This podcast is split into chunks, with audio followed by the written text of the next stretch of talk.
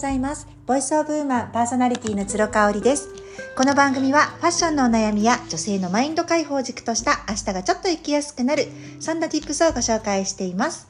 今日はねちょっと時間がないのでショートバージョンでサクッと、えー、収録しております。えー、メルマガの方では、えーと、大好きな私の密着番組「セブンルール」ですね。私の周りにもセブンルール出てほしいなっていう方がたくさんいらっしゃるんですけれどもあの今回ね久々にしびれましたね、えー、東京の代々木上原でレストランをされている1日1組でね、えー、幻の予約の取れないレストランとして有名なエテの庄司夏子さんですね。なんか夏子さんって私もともと美容家の方の SNS から、えー、その存在を知りましてえ料理家でこんな美しい人がいるんだっていう感じだったんですよ。でもね今回の密着番組はほとんどすっぴんで髪の毛もちろんセットされていないしでも何て言うんでしょうもうねもともと持っていらっしゃる美しさ肌の綺麗さだったり何よりあの目力がすごくあるんですよね。で眉毛はねアートメイクをされてるんだと思うんですけれどもこうしっかり濃くあの描かれたね眉をされていてちょっとアンニュイなアンニュイっていうねフランス語が本当にぴったりな話し方をされていましたね。でもね話す言葉にはものすごくパッションがあの宿っているっていう感じでいやーなんか久々にうわーってなりましたね。なんかこう私はクリエイティビティもそんなにないんですけれどもまあ買い付けの仕事をさせていただいたりとかしていてああいう孤高でねあの一人で頑張ってあのいる人を見るとあなんかやっぱり私も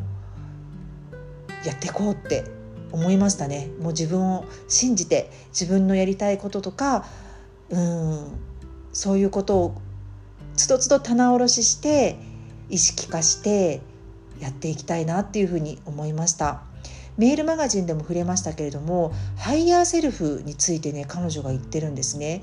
友達がいないっていうふうに公言をしている彼女が唯一相談をする相手はっていうねちょっとこうあの引きのあるようなあの演出があったんですけれども実はそれはもう一人の自分っていうのが答えだったんですね。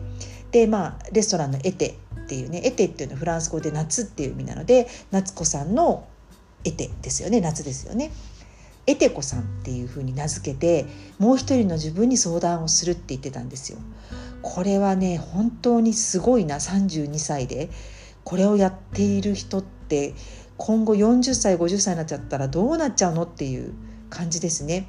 であのはっきりと35歳までに今まで女性のシェフが一度も取ったことがないアジアの最優秀シェフシェフをあの取りたいっていうふうにはっきりおっしゃってましたね。いやーなんかもう料理でしか自分の取り柄はないというかね自分の世界を表現できないっておっしゃってましたけれども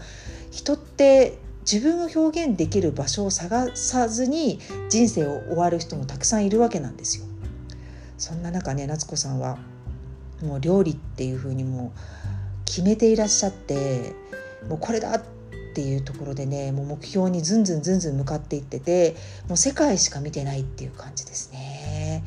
なのでね一度食べてみたいなと思う1万5,000円のケーキタルトもさることながら1日1組しか取らない、えー、フレンチもですね、えー、1人3万9,000円するということでねこれはねでも行ってみたいなと思いますね。あの番組に出ていた常連の方のインタビューで他のものを節約してでも得てでご飯が食べたいっていうふうにおっしゃってて